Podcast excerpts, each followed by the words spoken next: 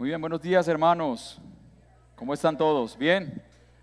Bueno, mucho calorcito. Bueno, afortunadamente tenemos aire, ¿verdad? Muy bien, mis hermanos. Es un gusto poder estar con ustedes hoy predicando el mensaje de la palabra del Señor. Hemos estado haciendo como un barrido por toda la carta de los colosenses. Entre tanto he podido yo predicar y hoy vamos a continuar con esta carta. Quisiera pedirle que por favor abra su Biblia, hagamos el ejercicio, abramos nuestra Biblia o encienda la aplicación y vamos a ir a Colosenses capítulo 1 versículos 24 al 29.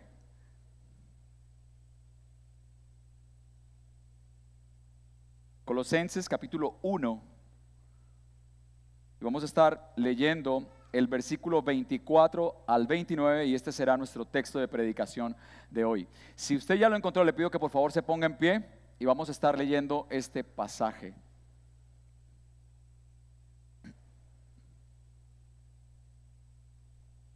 Gracias.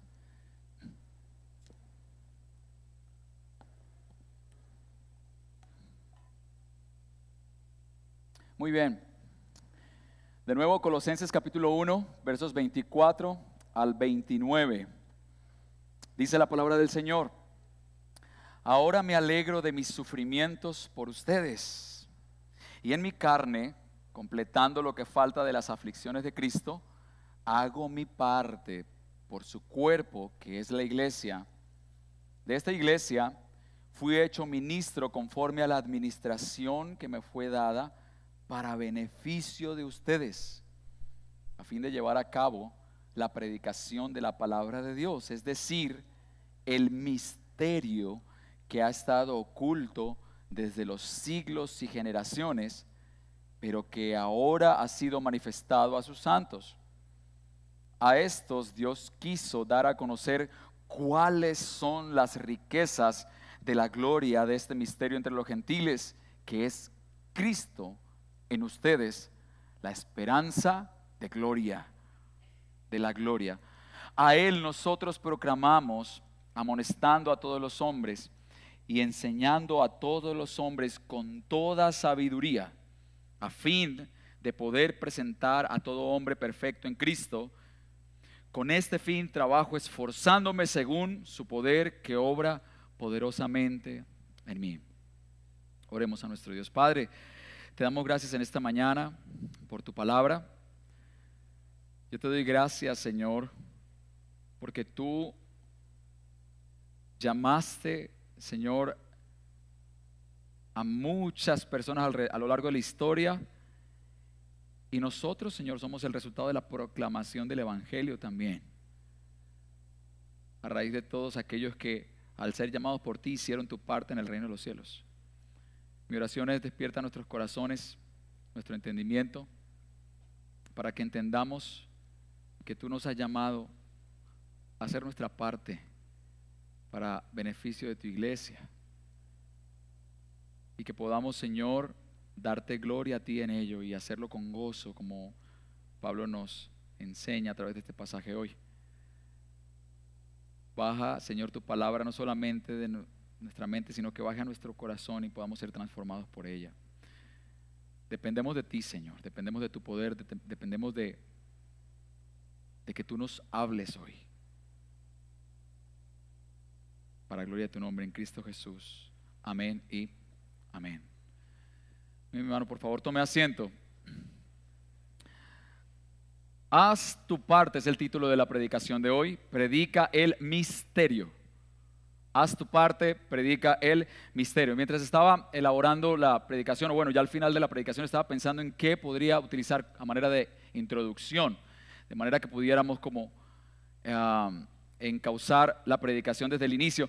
Y recordé que hace varios años, muchos años, siendo yo eh, niño, nueve, diez años, no recuerdo exactamente la edad, estando en mi pueblo, el pastor de nuestra iglesia local, un pastor muy dedicado a sus ovejas, él tenía la costumbre, como de todo pastor, visitar, estar pendiente de las personas y estaba, eh, él visitaba las familias en, el pueblo y en determinada tarde llegó a la casa y hizo la visita en la casa. Ahora, esto no tenía nada de raro, lo que sí había de especial es que él venía a hacer la visita a Rodney especialmente.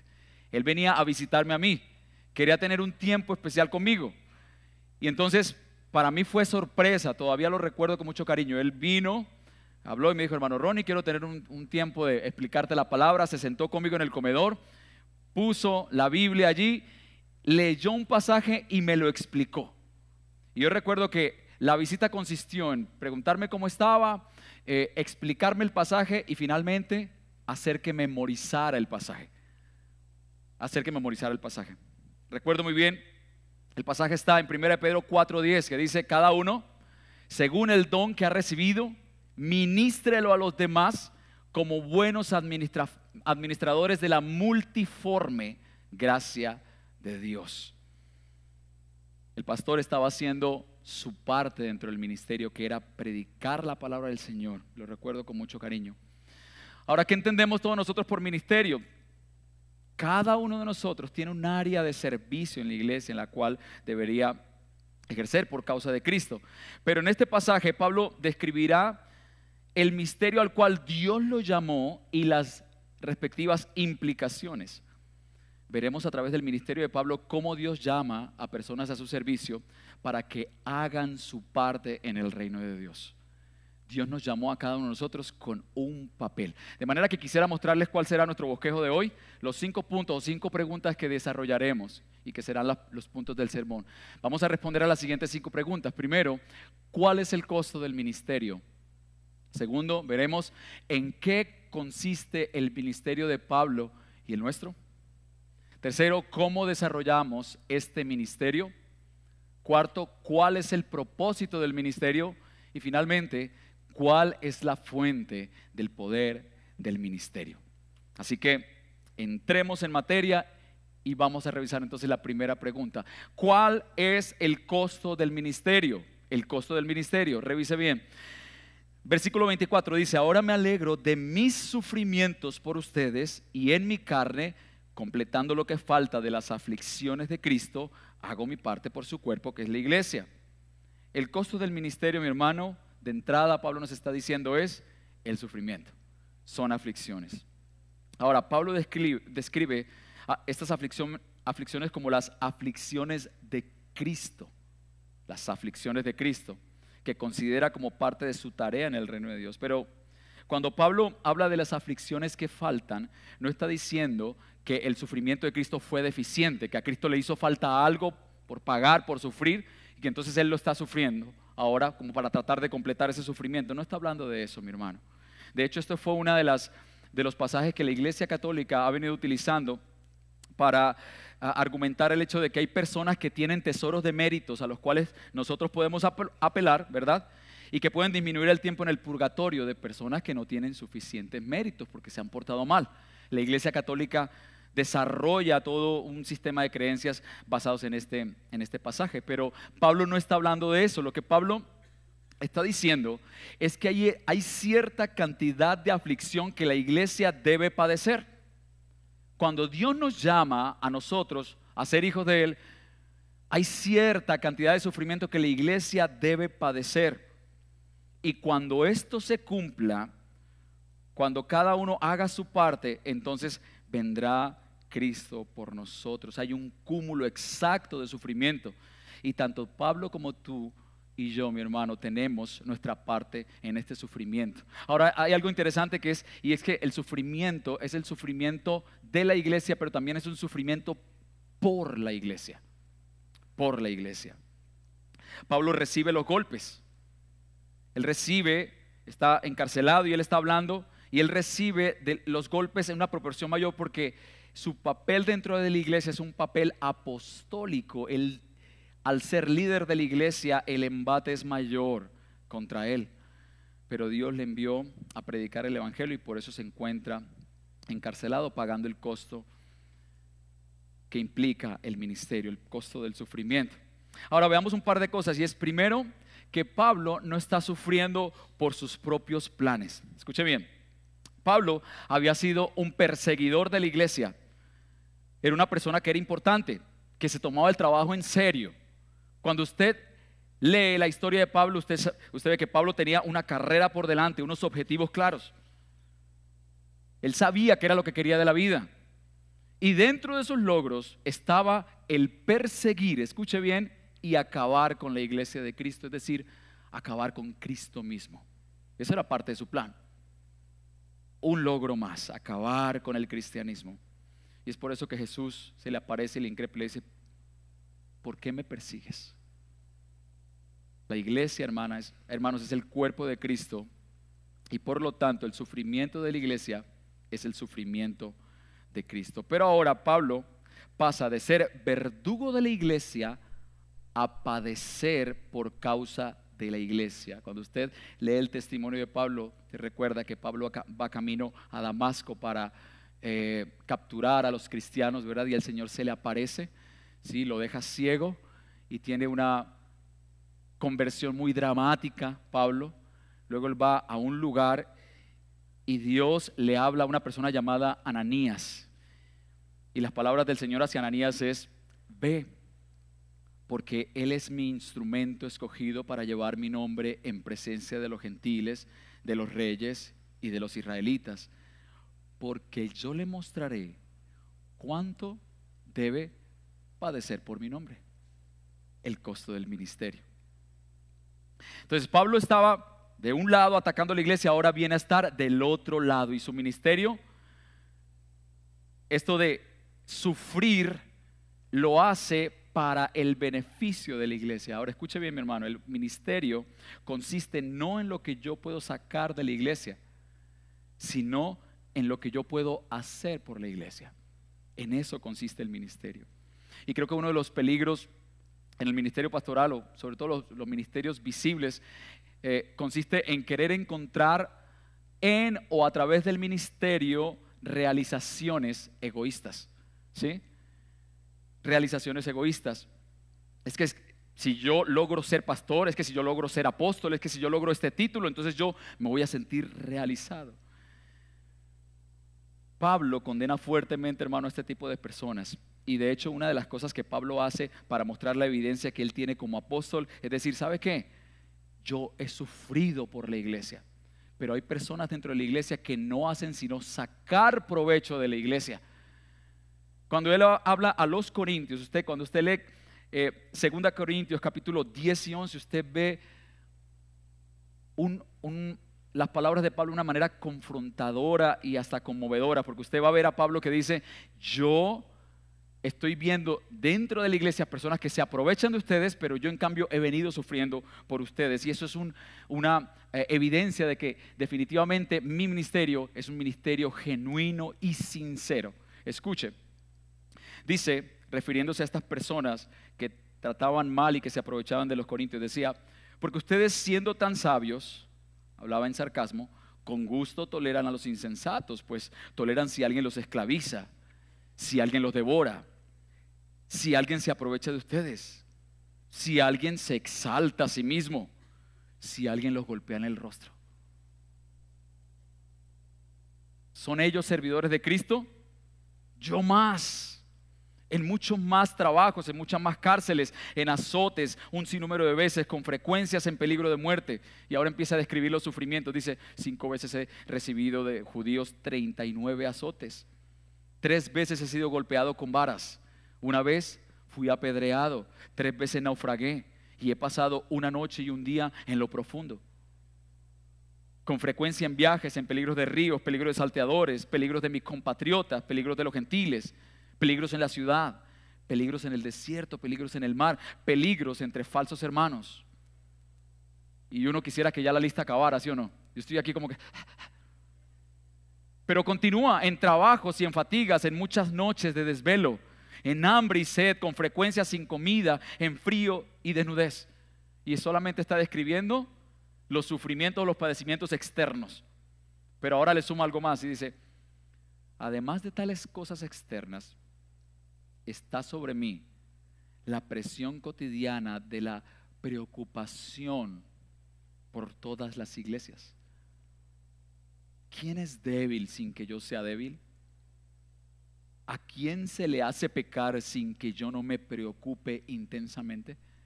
Ahí ves el corazón de Pablo. Un corazón que se preocupa y que sufre por la iglesia. Había sido traído de herir a la iglesia, ahora sufrir por la iglesia en beneficio de ella. Y mientras estudiaba este pasaje, no pude dejar de pensar, ¿de qué lado estoy yo a veces? ¿De qué lado estoy yo? ¿Soy de aquellos que hiera a la iglesia, de los que persigue a la iglesia? ¿O soy de aquellos de los que sufro gozosamente con y por ella? Cuando nos devoramos entre nosotros mismos, cuando nos criticamos, cuando criticamos constantemente el liderazgo, cuando nos quejamos de las personas de la iglesia, cuando murmuramos los unos contra los otros. Cuando en vez de sufrir por la iglesia lo que hacemos es herirla, estamos al lado de los que no hacen su parte por la iglesia. Ahora traslada todo esto a tu familia. ¿Cómo es el ambiente en casa? Cuando lo que hacemos es devorarnos entre nosotros mismos, no estamos haciendo la parte que nos corresponde dentro de la iglesia. De manera que el ministerio de Pablo nos deja ver, hermano, que hacer nuestra parte dentro del reino del Señor implica un costo de sufrimiento. Mientras que los falsos apóstoles se aprovechaban de la iglesia y les ponían cargas, Pablo sufría por la iglesia y les predicaba el Evangelio de Cristo.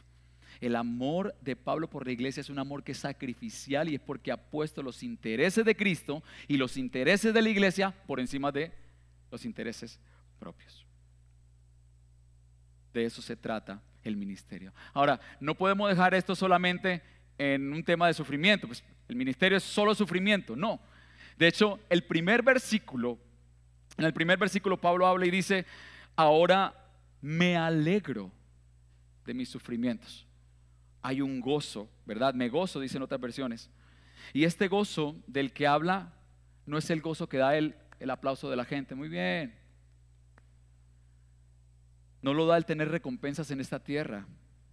El apostolado de Pablo, mi hermano, el gozo que Pablo sentía no lo producía lo que la gente pudiera decir acerca de Pablo o las condiciones en las cuales Pablo pudiera estar en esta tierra. De hecho, Pablo estaba en la cárcel, su apostolado estaba siendo colocado como en duda, se estaba dudando si realmente era un apóstol, ¿sí?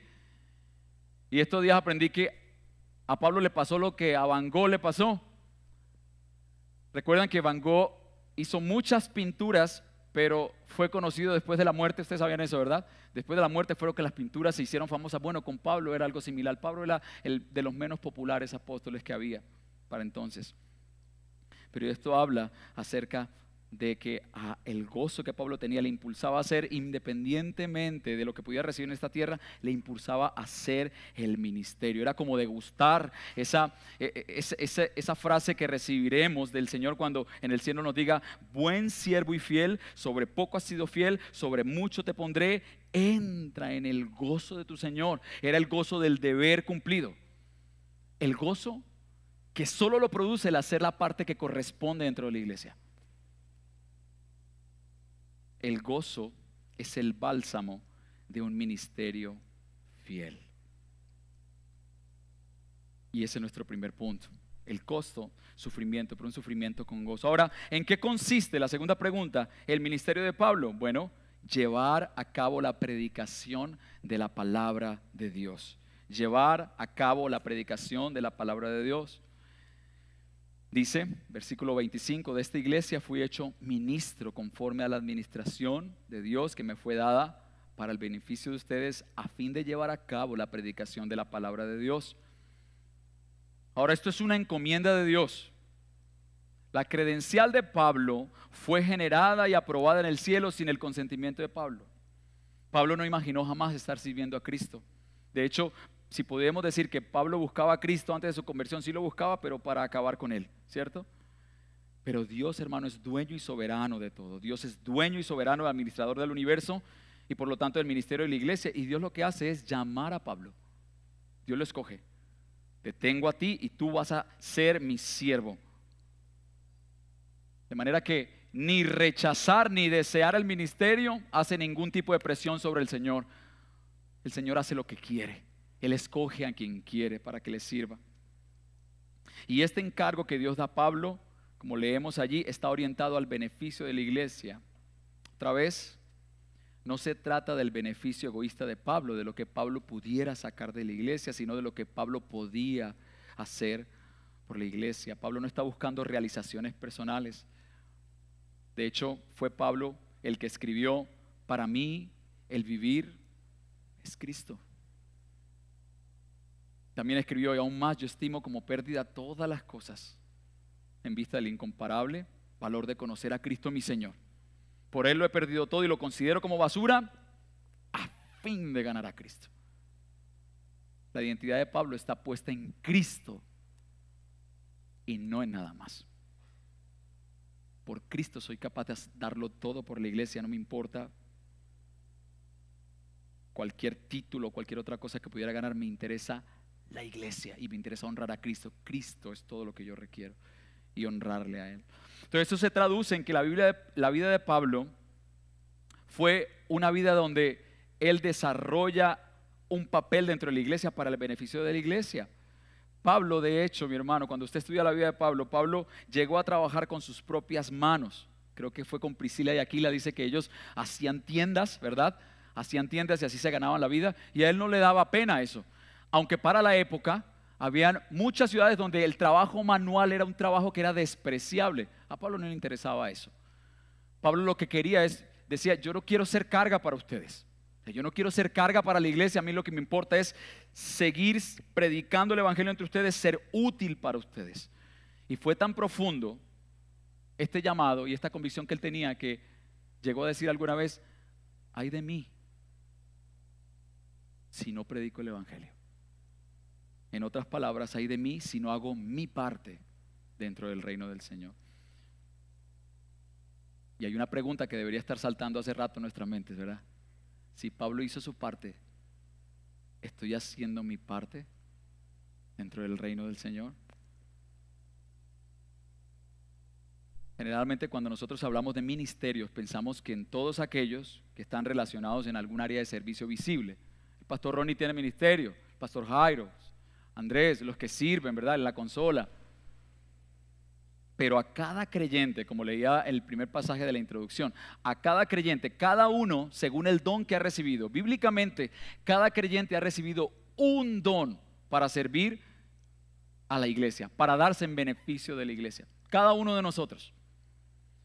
Y nosotros deberíamos revisar cuál es el don que Dios me ha dado a mí, el de servicio, el de enseñanza, el de, alentar a otros, el de contribuir el de liderazgo, el de misericordia. Sí está bien, deberíamos revisar y ponerlo al servicio del Señor. Pero en este pasaje particularmente tú te vas a encontrar que hay un ministerio que Dios ha encomendado a todos, es transversal a toda la iglesia. Todos nosotros hemos sido llamados a predicar el Evangelio. Esto no es una tarea exclusiva de, de Pablo. Pablo tenía el encargo de predicar la palabra a la iglesia gentil. En esta iglesia, a los pastores nos ha sido encomendada también la tarea de predicar la palabra del Señor, ¿verdad? A los que han firmado el pacto de membresía. Cuando usted firma el pacto de membresía, usted tiene el compromiso, usted se está comprometiendo y yo voy a pastorear a mi hermano. ¿Cómo? A través de la palabra de Dios. Le voy a predicar la palabra del Señor. Cuando tú te casas y eres creyente, uno no se casa para ser feliz uno, uno se casa para ministrar al otro, para servir al otro, para predicarle al otro la palabra del Señor. Cuando tenemos hijos, de eso se trata el tener hijos, predicar la palabra del Señor, hacer de ellos. Ahora, ¿por qué? ¿Por qué tanto, tanto énfasis en predicar la palabra del Señor? Porque es solo a través de la palabra del Señor, mi hermano, que tú y yo podemos conformarnos a la voluntad de Dios y vivir para Él. Como lo que somos. Podemos hacer evidente que somos hijos de Dios cuando la palabra de Dios fluye en nosotros, nos purifica y hacemos evidente que Él es nuestro Dios. Pero estamos como empezando a, a quitar hojitas para como a destapar un regalo que tiene varias capas la palabra de Dios, ¿qué es según el texto? Porque estamos hablando de predicar la palabra de Dios. Bueno, ¿qué es la palabra de Dios? Veamos qué dice la palabra. Veamos qué dice el versículo 25 y 26 dice, bueno, a fin de llevar a cabo la predicación de la palabra de Dios y luego da la explicación, es decir, el misterio que ha estado oculto desde los siglos y generaciones, pero que ahora ha sido manifestado a sus santos. La palabra de Dios, hermano, es el misterio de Dios. Más enredado, ¿sí o no? Vamos a ver. Preste atención. El contenido de lo que Pablo predica es esencialmente el misterio. El misterio que había estado oculto por generaciones. Y el misterio es el siguiente. Cristo en ustedes la esperanza de gloria. Ese es el misterio. Ese es el misterio. En las tribus paganas contemporáneas del Imperio Romano, los misterios eran revelados solo a ciertas personas. ¿sí?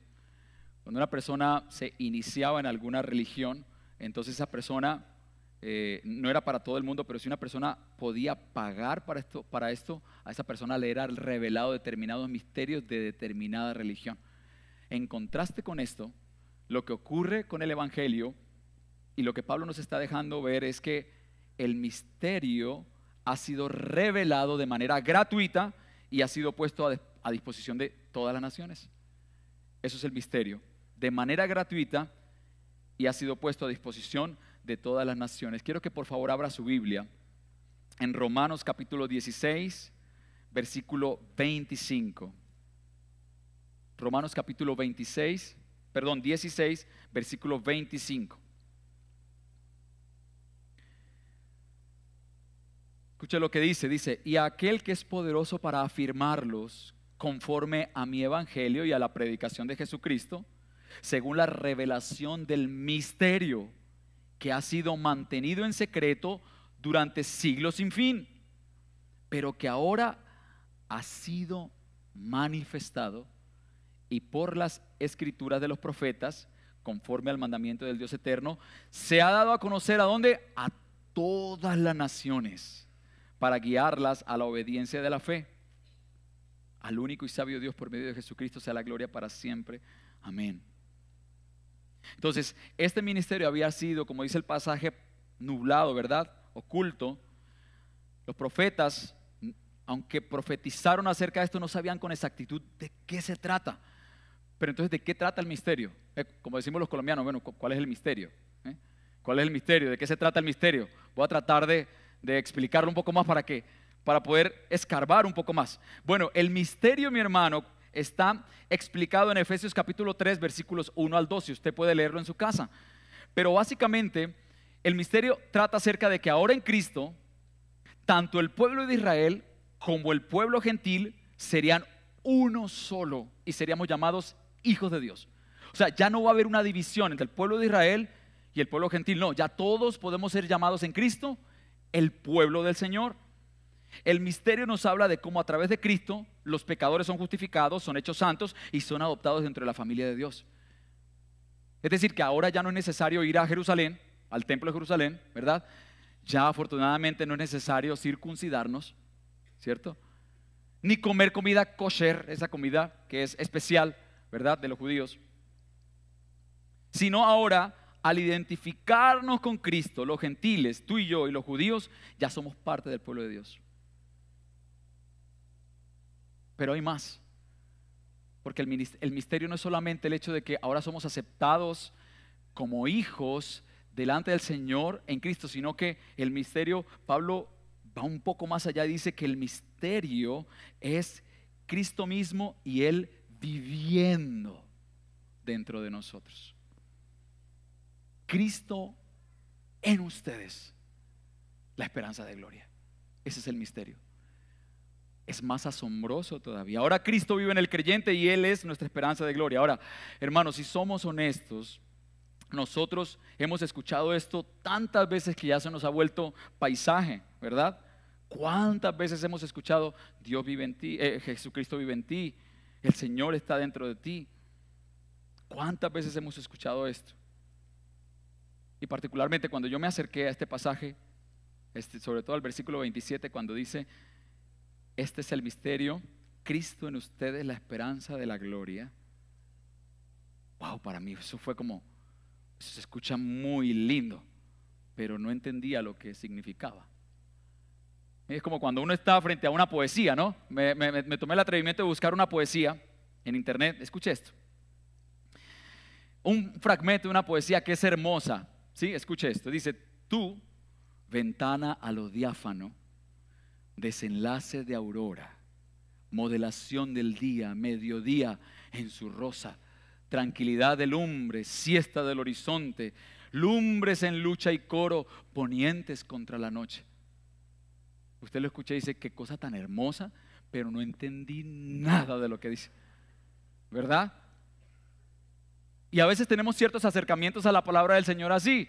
Vamos y escuchamos cosas como esto y, decimos, amén, qué lindo, Cristo en nosotros la esperanza de gloria, pero, pero ¿qué quiere decir esto?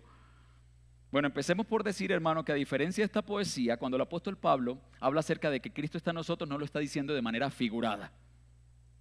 Él no está queriendo decir que Cristo vive en nosotros como algo etéreo, como algo abstracto. ¿Sí?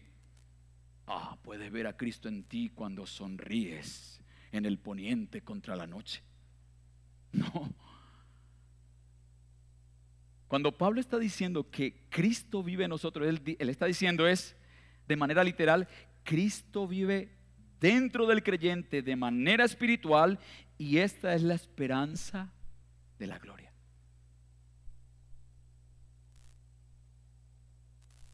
Y el hecho de que Cristo viva en nosotros de manera espiritual no quiere decir de que no sea real. Cristo está dentro de nosotros, hermano. Ahora, tratando de explicarlo un poco más, quise elaborar una frase, yo creo que tratando de articular esto, escuche, esto de que Cristo mora en nosotros y que Él es la esperanza de gloria, ¿qué quiere decir? Bueno, es como si Cristo mora en el creyente por medio del Espíritu Santo y esto le convierte en un ciudadano del reino, en un hijo de Dios también, aunque ya es participante de la gloria de este reino, pero también sigue esperando el cumplimiento total de la gloria venidera que en nosotros ha de manifestarse. Es muy larga la frase, ¿cierto? Pero tratando de articular esto. Ahora escuche bien, hermano, esto es importante que usted me siga acá. Porque esta esperanza tiene una dimensión presente y una dimensión futura. Escuche esto. Esta esperanza tiene una dimensión presente y una dimensión futura. Cristo está en mí ahora. Pero también Él es mi esperanza. Cristo es mi esperanza en el tiempo presente y es mi esperanza en el tiempo futuro. Cuando nosotros vemos la esperanza solo en una de estas dos dimensiones, estamos viendo la obra de Cristo de una manera limitada. Piensen esto, cuando nosotros creemos que la esperanza que tenemos es solamente para el tiempo presente, pues lo que va a pasar es que nosotros vamos a tener en cuenta y va a valer más aquellas cosas que alcancemos a lograr en esta tierra, ¿cierto? Vamos a tratar de aferrarnos a todas aquellas cosas que produzcan para, para nosotros un sentido de, de satisfacción, de logro, tu trabajo, el dinero, el reconocimiento cualquier posición, las relaciones, tu familia. Cuando tu esperanza es solo para esta vida, entonces tú te aferras a todo lo que puedas tener de ella, ¿verdad? Cuando, cuando solo vemos la esperanza en la, en la dimensión de lo presente, estamos viendo la esperanza de Cristo de una manera muy limitada. Y esto, hermano, como ya hemos aprendido, produce en nosotros insatisfacción, amargura, tristeza, resentimiento.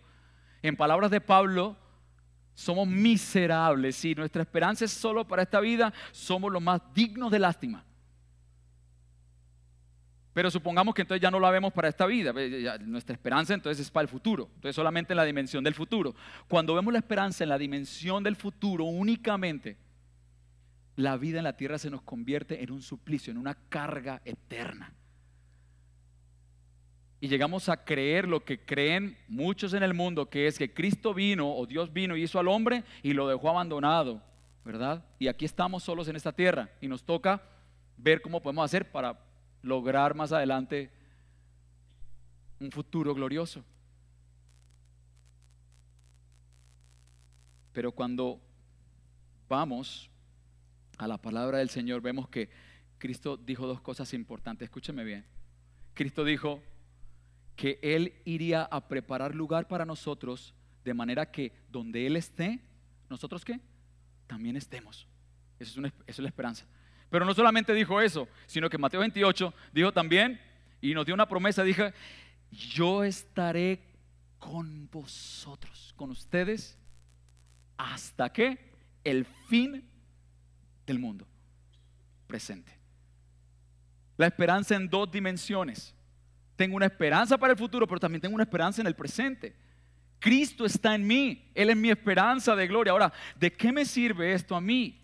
¿De qué me sirve saber que tengo una esperanza presente y futura? Bueno, al que está cautivo por el pecado, escúchame hermano, Cristo es la única esperanza presente y del futuro. Él es el único que puede liberarte del pecado ahora y puede llevarte con Él a su reino eterno. Al creyente que está enfermo de cualquier, no sé, enfermedad, puede ser terminal una enfermedad que le ha venido, que, hace que sufra, ¿verdad? Mi hermano, Cristo está contigo ahora y Cristo está contigo por siempre hasta que venga la gloria venidera. Al creyente que sufre por causa de un matrimonio difícil, mi hermano, Cristo está contigo ahora dándote gracia para este tiempo no te ha abandonado y también te acompañará contigo hasta el final en la gloria venidera. Al que tiene miedo, Cristo está contigo ahora como un león de Judá y estará contigo hasta el final por siempre en la gloria venidera. Pero al que dice, ¿sabes qué? Mi vida es tan sabrosa por la gracia del Señor. Cristo está contigo. Recuerda que Él es tu mayor tesoro y que hay una gloria venidera y ha prometido llevarte algo mucho más grande que es el reino de su amado Hijo. Y es de esta esperanza, hermano, es de esta esperanza en la dimensión de lo presente y de lo futuro que Pablo nos está animando a nosotros a predicar. Nuestra parte en el reino de Dios es predicar de esta esperanza. Nuestra predicación debería hablar de Cristo, escuche, como la mayor esperanza en nuestro presente y en nuestro futuro. Como dice un himno que hemos venido cantando en la iglesia, nuestra esperanza en vida y muerte Cristo es, Cristo Amén. Tercer punto. ¿Cómo desarrolla entonces Pablo este ministerio de predicar el gran misterio? Bueno, él hace dos cosas. Él hace, lo que hace es amonestar, que en otras traducciones aparece como aconsejar, pero también enseña, aconsejando y enseñando. Y esta, estas palabras dan la idea de impartir entendimiento, de invertir la mente y el corazón para que otros miren a Cristo, en insistir en la palabra de Dios.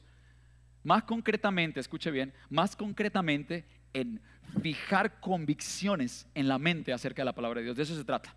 Enseñar, amonestar y enseñar es fijar convicciones en la mente de otro y en la propia.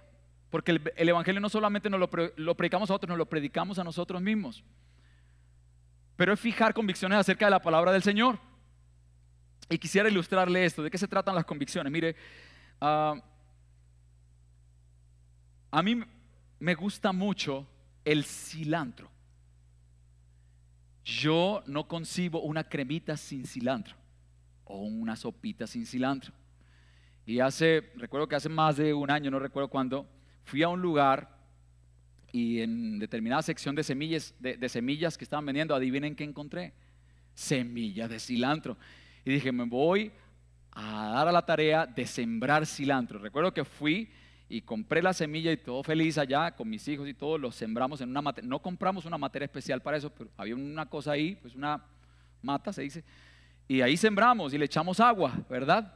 Y entonces empezó a crecer el cilantro. ¡Wow! ¿Sí? Empezó a crecer. Y yo lo que hacía era echarle agua y ya. Pero de repente, después de estar ya larguita la espiga, empezó a volverse ya amarillenta y ya marrón hasta que se secó. Por más que intenté echarle, por más que intentamos echarle agua, eso en últimas se fue al piso. Entonces yo fui a averiguar en internet las razones y resulta que el cilantro debe ser cuidado debe tener determinada exposición al sol, ¿verdad? A la humedad. y bueno, yo realmente nunca presté atención a eso. El cilantro murió. Desde entonces, como debía tener tanto cuidado, decidí seguir comprando el cilantro mejor. Mejor lo compro. Pero con la palabra del Señor es algo así.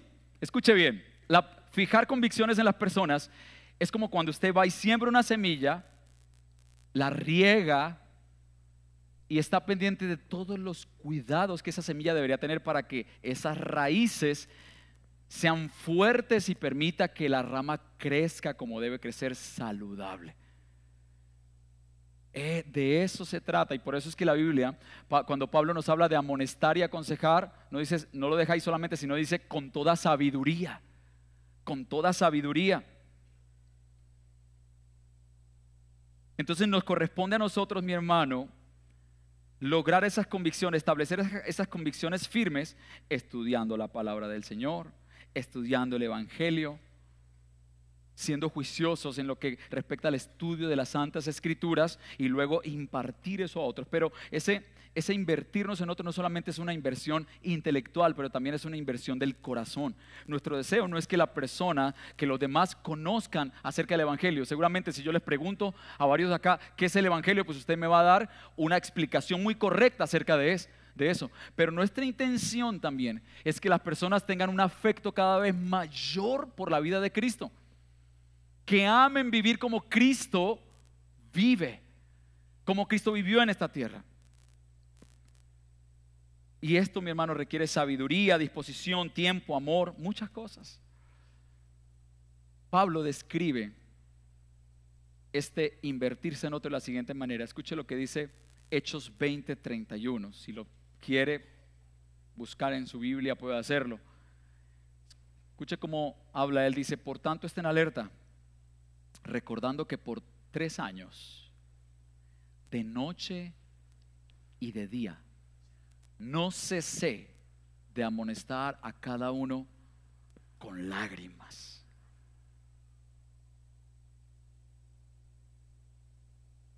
Intelecto y corazón. Pero esto no es solamente un trabajo de Pablo. Este también es un trabajo que Dios ha delegado a los líderes de la iglesia. Escuche lo que dice Primera los Tesalonicenses capítulo 5, versículo 12. A todos los que dirigimos la iglesia dice, pero les rogamos hermanos que reconozcan a los que con diligencia trabajan entre ustedes y los dirigen en el Señor y los instruyen. Es una labor de los pastores, de los líderes de, de grupo de conexión, de toda persona que tiene liderazgo en la iglesia pero sigue bajando más. Colosenses capítulo 3, versículo 16. Ahí mismo lo tienen en la Biblia, está muy cerca. Colosenses 3, 16, porque ahora esto va a bajar a la iglesia. Está, estuvo en Pablo, estuvo en los líderes de la iglesia, ahora va a bajar a toda la congregación. Escucha lo que dice. Dice que la palabra de Cristo habita en abundancia en ustedes con toda sabiduría, enseñándose y amonestándose unos a otros con salmos, himnos y canciones espirituales, cantando a Dios con acción de gracias en sus corazones. Entonces es una tarea de nosotros, mi hermano.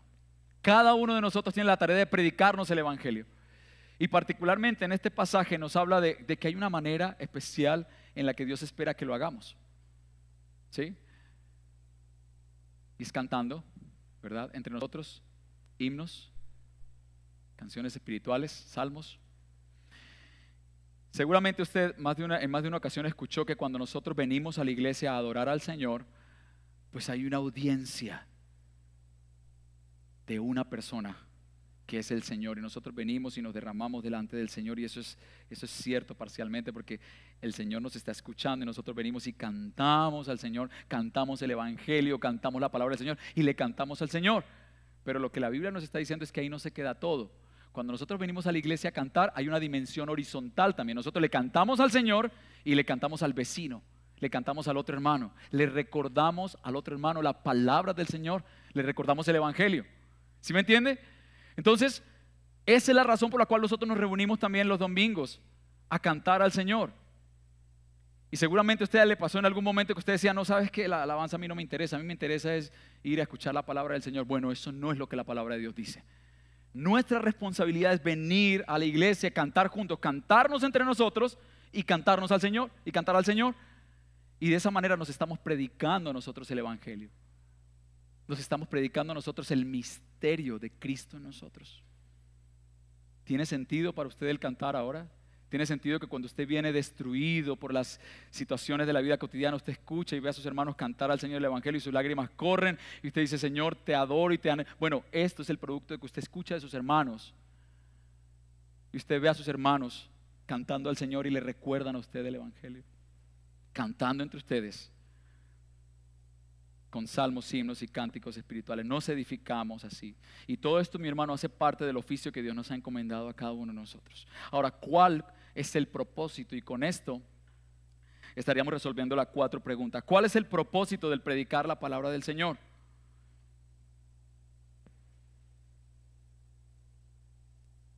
Y lo vemos en el versículo 28, parte B. Dice, a Él nosotros proclamamos amonestando a todos los hombres enseñando a todos los hombres con toda sabiduría a fin de poder presentar a todo hombre perfecto en Cristo. El propósito por, el cual nosotros, mis hermanos, enseñamos el ministerio de Cristo, el misterio de Cristo, amonestando y enseñando con toda sabiduría, es la madurez del creyente. En otras palabras, que tú y yo podamos parecernos cada vez más a Cristo. Pablo no está interesado en tener personas que le sigan a él, pablistas o algo así. De hecho, cuando Pablo dijo, imítenme a mí, él dio una razón, ¿verdad? Imítenme a mí porque yo soy muy sabio y muy teso. No, él dijo, imítenme a mí, ¿por qué? Porque yo imito a quién? A Cristo. El propósito de la predicación del misterio es que aprendamos a Cristo para ser cada vez más como Él. Y mi hermano, otra vez, no es solo conocimiento intelectual, sino aprender a vivir como Él vivió. Un creyente que hace su parte no quiere ver personas hechas a su imagen. Un creyente que hace su parte ve a su esposa y dice, yo quiero ver a mi esposa cada vez la imagen de Cristo en ella y por eso le predico el Evangelio, por eso quiero que ella se acerque más a la palabra. Igual con el esposo, quiero ver, quiere ver a sus hijos cada vez andando en la palabra del Señor, quiere ver a sus hermanos andando en la palabra del Señor. Pero si somos honestos, hermanos, generalmente nuestras quejas, las quejas que tenemos con respecto a los demás es porque los demás no se acomodan a nuestras expectativas. Nosotros tenemos una expectativa, nosotros tenemos algo que queremos, pero el otro no se, no se asemeja a lo que yo quiero y somos como Nabucodonosor. Hemos estado estudiando estos días, Daniel, ¿verdad? Nosotros no adoramos imágenes, pero virtualmente dentro de nosotros queremos que la gente tenga la imagen de Ronnie, la imagen de Esteban, la imagen de Gabriel, la imagen, y que se postren ante esa imagen. Con el propósito de la predicación. La predicación lo que hace es derribar de entrada, derriba el ídolo que nosotros tenemos de esa tendencia de que los demás cumplan con nuestras expectativas y ahora lo que deseamos es que los demás se conformen a la imagen de Cristo. A la imagen de Cristo.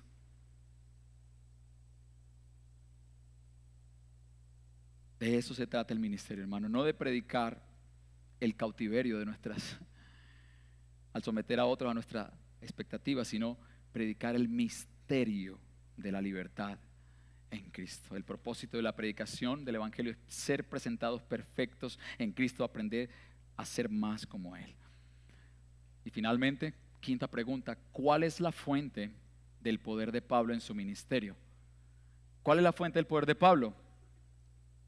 Primero, bueno, y de hecho es la única, el poder de Cristo.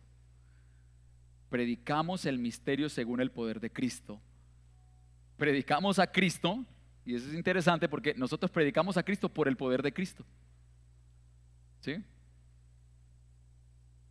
Y esto no hace que nuestro papel sea pasivo. O sea, como, como el pasaje mal interpretado, abre tu boca que yo la llenaré. Entonces no trabajamos para comer, no. Pablo dice, yo trabajo esforzándome. Y el, pasaje dice, con este fin trabajo esforzándome según el poder que obra poderosamente en mí. La palabra del Señor nos anima y dice, no nos cansemos pues de hacer el bien, porque a su tiempo cegaremos y no desmayamos. Hay un trabajo, un esfuerzo que tenemos que hacer y que está impulsado por el poder de Cristo en nosotros. Y esto debería producir en nosotros confianza, esto debería producir en nosotros confianza, porque cada vez que vamos a hacer el ministerio con nuestros hijos, no deberíamos acercarnos como que, ay, este pelado sí va a recibir el mensaje de la palabra del Señor, yo lo tan plaga que, ah, este vecino, ¿sí será que va a escuchar la palabra del Señor? Mi esposa, es que mi esposa, Dios pastor, si usted conociera a mi esposa o si usted conociera a mi esposo, este pasaje debería darnos confianza porque no se trata de nuestro poder. Nosotros nos esforzamos en hacer algo, pero en últimas, el poder que está dentro de nosotros es el que lo hace todo, ¿verdad? Cristo en nosotros, el poder que obra, dice Pablo, poderosamente en mí. Poderosamente en mí. De manera, hermano, que trabajemos esforzadamente y con esperanza porque Cristo está en nosotros y actuamos según su poder. Cada vez que hagamos algún esfuerzo por ministrar a otro, debemos recordar esta verdad. Cristo está en mí, Él es mi esperanza de gloria y su poder está en mí y su poder actúa a través de mí. Tengo todo lo que necesito para ministrar la palabra de Dios a otros porque lo tengo a Él. Nosotros predicamos el misterio de Cristo en el poder de Cristo. Quisiera que pasáramos al resumen de todas las lo que hemos visto hoy, mi hermano, y es el costo del ministerio. ¿Cuál es el costo del ministerio? Sufrir por causa de Cristo. ¿En qué consiste el ministerio? Predicar el misterio de Cristo en nosotros, la esperanza de gloria. ¿Cómo desarrollamos este ministerio? Amonestando y enseñando a quién? A Cristo. ¿Cuál es el propósito del ministerio? La imagen de Cristo en todos. ¿Y cuál es la fuente del poder del ministerio? Cristo mismo y Cristo en el centro de todas las cosas. ¿Sí lo ve?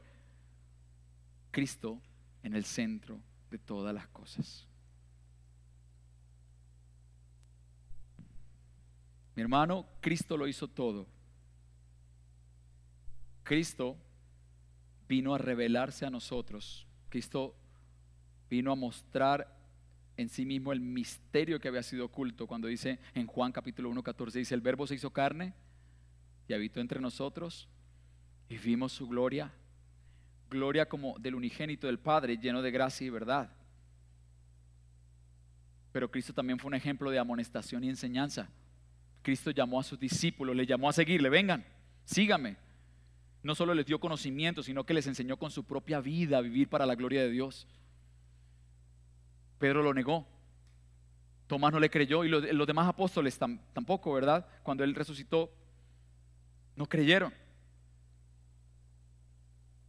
Pero Jesús nunca se rindió con ellos. Jesús invirtió su tiempo, invirtió su conocimiento, invirtió su corazón y ¿sabe qué invirtió? Invirtió su sangre por nosotros. Pagó el costo del ministerio por nosotros yendo a morir para presentarnos delante de Dios perfectos en Él. Y ahora, como dice el pasaje, a todos los que le recibieron, a los que creen en su nombre, les dio potestad de ser hechos hijos de Dios. Y no se fue solamente, no resucitó y se fue, sino que por medio del Espíritu Santo decidió venir a habitar en nosotros. Cristo, mi hermano, ojalá tenga un sentido un poco más poderoso y más amplio para ti. Cristo vive en ti. Cristo vive en nosotros. Y Él es la esperanza de la gloria. Tres implicaciones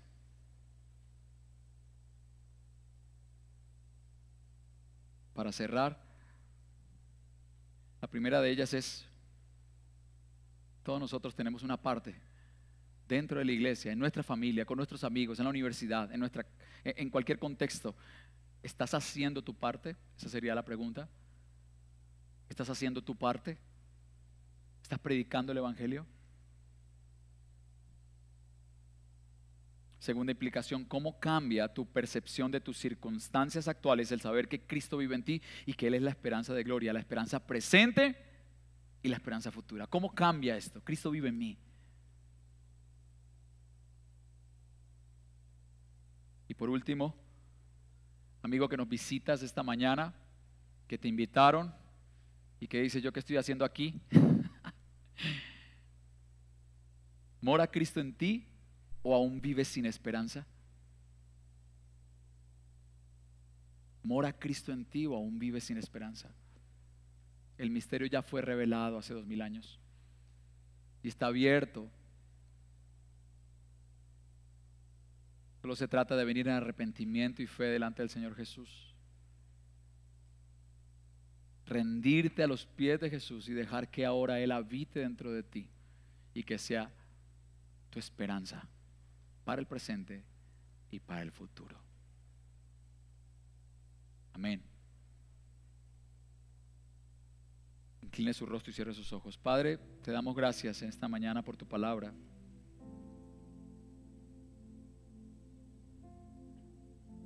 Padre, yo te doy gracias por cada persona que tú usaste para predicarnos el Evangelio.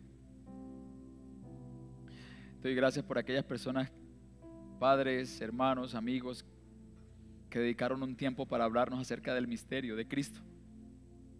Por aquellas personas que se han invertido en nosotros, que han sacado tiempo para predicarnos la verdad Gracias Señor por los ministerios que has levantado dentro de la iglesia y por el llamado que nos has hecho. Porque el fruto de ese llamado aquí está evidente. Somos nosotros. El fruto de tu llamado, amado Dios. Gracias. Gracias por habernos llamado a Cristo. Y Jesús, oh, si nuestras mentes pudieran entenderlo, pero gracias por morar en nosotros Gracias Señor porque tenemos esperanza en la circunstancia actual, por difícil que sea. Tú estás en mí, tú estás en nosotros, tú estás en tu iglesia. Y no solo eso, sino que nos has prometido un lugar allá cuando moramos y cuando estemos, cuando partamos ya. Tú nos esperas. Dios, gracias Gracias Señor. Padre, inquieta nuestros corazones, abre nuestros corazones, despierta por favor nuestros corazones, el corazón de la iglesia del Rey del Sur, para que prediquemos a otros sin pena, sin temor, sin pereza, pero con un ánimo pronto que podamos hablar de las buenas noticias de salvación que nos diste en Cristo Jesús, que es algo maravilloso, que no nos cansemos de sembrar la semilla en otros, en predicar a otros, Señor. Despierta a nosotros una pasión y un denuedo por predicar tu palabra, por predicar el misterio de Cristo. Cristo en nosotros la esperanza de gloria. Despiértanos, Señor, para gloria de tu nombre, te lo pedimos. Póngase de pie, hermano, por favor, vamos a responder al Señor en adoración.